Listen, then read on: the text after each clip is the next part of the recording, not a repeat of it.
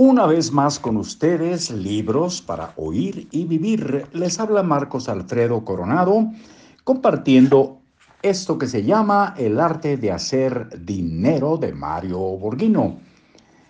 Como ya dijimos, en libros para oír y vivir. A ver dónde nos quedamos. Aquí está. Nunca se enteró de que en el dinero había un principio de causa y efecto. En las familias hay muchos hijos como José Luis, con padres protectores que les construyen una fantasía del futuro en que vivirán. Se acostumbran a recibir dinero de la familia, auto, comida y vestido. Todo esto se transforma en un derecho sindical solo por tener la profesión de hijo.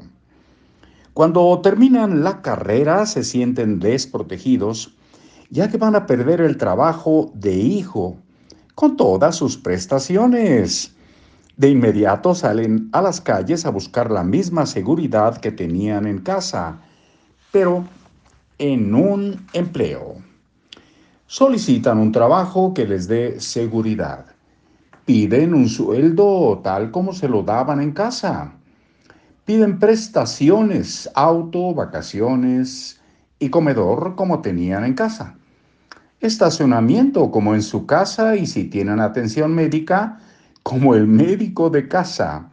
Finalmente esperan tener un jefe que los trate por lo menos igual que el que tenían en casa. ¿Les parece esto conocido? Ahora comprende por qué la mayoría de los seres humanos quieren seguridad y no oportunidades. Estudios realizados en los hogares han comprobado que más del 60% de los jóvenes de 18 a 25 años viven aún en la casa de sus padres. Este proceso de prolongar la estancia en la casa paterna lo que más se pueda desacelera el proceso de maduración del hijo.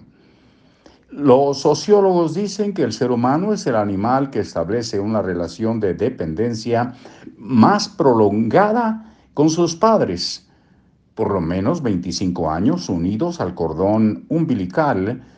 Muchos animales son autónomos en cuanto caminan y aprenden a cazar o protegerse de los depredadores. El ser humano puede vivir toda la vida en casa protegido por el nido que lo vio nacer. Los jóvenes como José Luis no saben cómo administrar su economía ni tienen una meta clara con respecto al dinero, porque nunca han tenido que pensar en ello.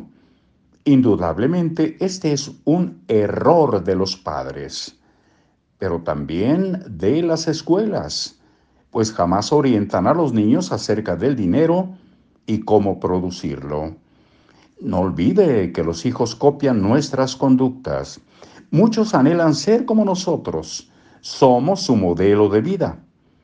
Pregúntese qué modelo aprenden de usted en el tema del dinero. Reflexione su respuesta. La influencia que usted tiene como padre es decisiva Tanta que alguna vez su hijo o su hija se puso su ropa para lucir como usted. Y guardamos con afecto la fotografía de un evento de este tipo. Aquí lo vamos a dejar por hoy. Mañana el título es Enséñeles a ser inteligentes con el dinero. Pero eso será mañana, que es otro día.